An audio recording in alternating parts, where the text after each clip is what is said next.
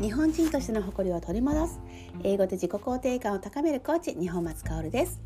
普段はオンライン専門北斗幼児バイリンガル薫校の運営 TOEIC 講師。障害のある子どもたちのための放課後デイサービスの支援員などをしています。プライベートでは看護師の娘と現役東大生の、えー、息子の母親でもあります。この番組ではワクワク自分らしく楽しく生きる秘訣子育ての悩みを解決するヒント天才能を作る秘密など英語教育を含めお届けしています、えー、それでは今日も早速始めていきましょう。本日2021年2月の9日火曜日です。今夜です。ギリギリです。毎日アップしようっていうのに今日はね朝から打ち合わせがあって午後からはさっき言った放課後デイサービスの支援員としてですね子供たちと公園ではっちゃけて遊んでいてもうそれで一日があっという間に過ぎていってこんな時間になっちゃいました。家事もあるしね夕飯作ってね、えー、バタバタしているけどとっても充実した楽しい一日でした。皆様の一日はいかがでしたでしょうか？で今日はね放課後デイサービスではね放課後デイサービスって、まあ、障害のある子どもたちのための学童保育なんだけれども、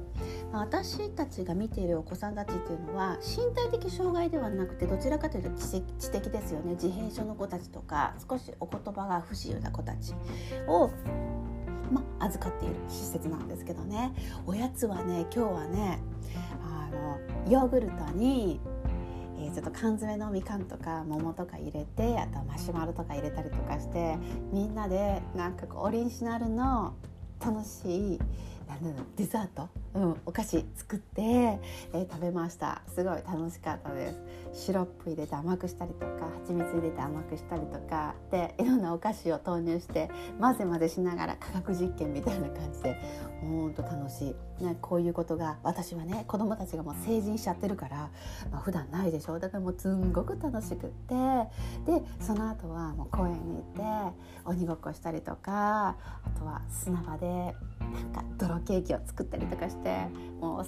ほっこりまりまみれになって遊んでました。もう今はねちょっともう来たもう全身泥だらけでシャワー浴びてすっきりしてますがその中でも音声だって収録できるところがもういいですね。ちょっとねこれでねあの画面出てきたら怖いもんね。いや今アプリが修正してくれますけれどもね、えー、そんな一日を私は送っていました。で今日は本当はね早期教育ということでお話ししたりとかしたかったんですけど、まあ、お時間もねこの夜になっちゃったんです私の中ではね、えー、なので、えー、ちょっとね思うところですよね。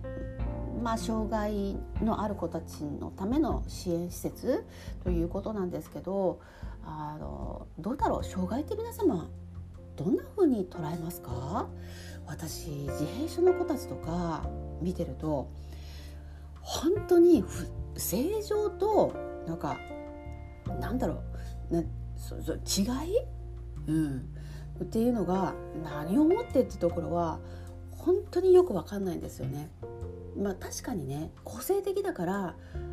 だから団体の中ではちょっと一緒に行動しにくいとか個性じゃないですか。だからすごくグレーな子たちっていうのは難しいですよね。そういう子たちって昔からいたと思いますよ。昔ねもうこの何千年というかそんな中で。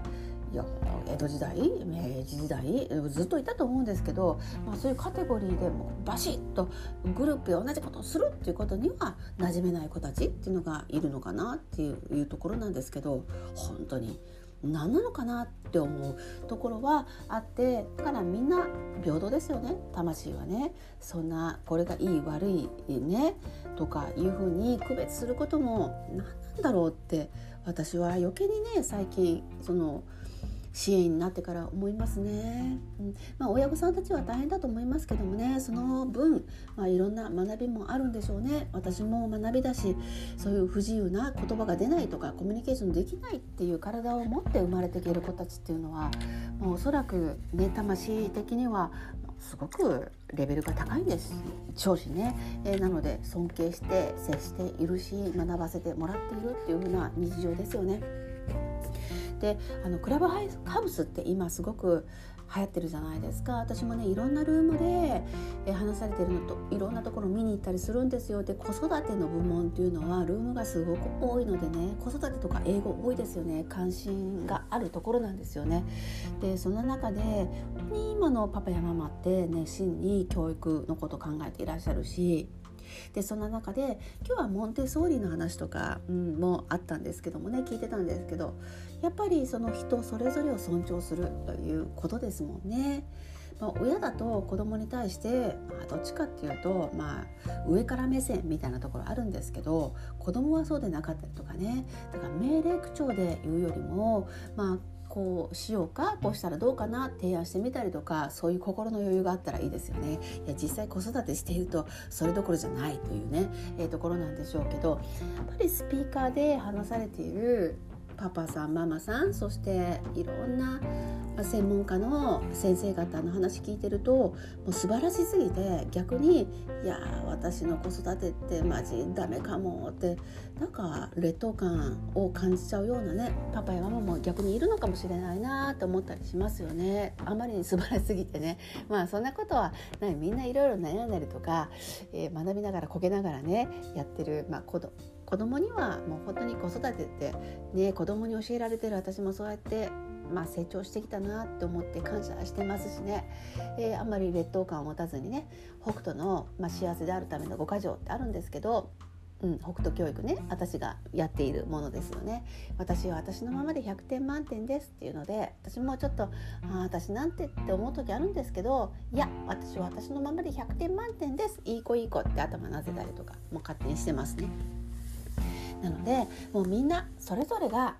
大切。それぞれが平等。ね。大人も子供もね、うん、あの尊重していきたいし自分も尊重されるべき魂だから自分のことが一番尊重してあげてそして周りのことも尊重すると、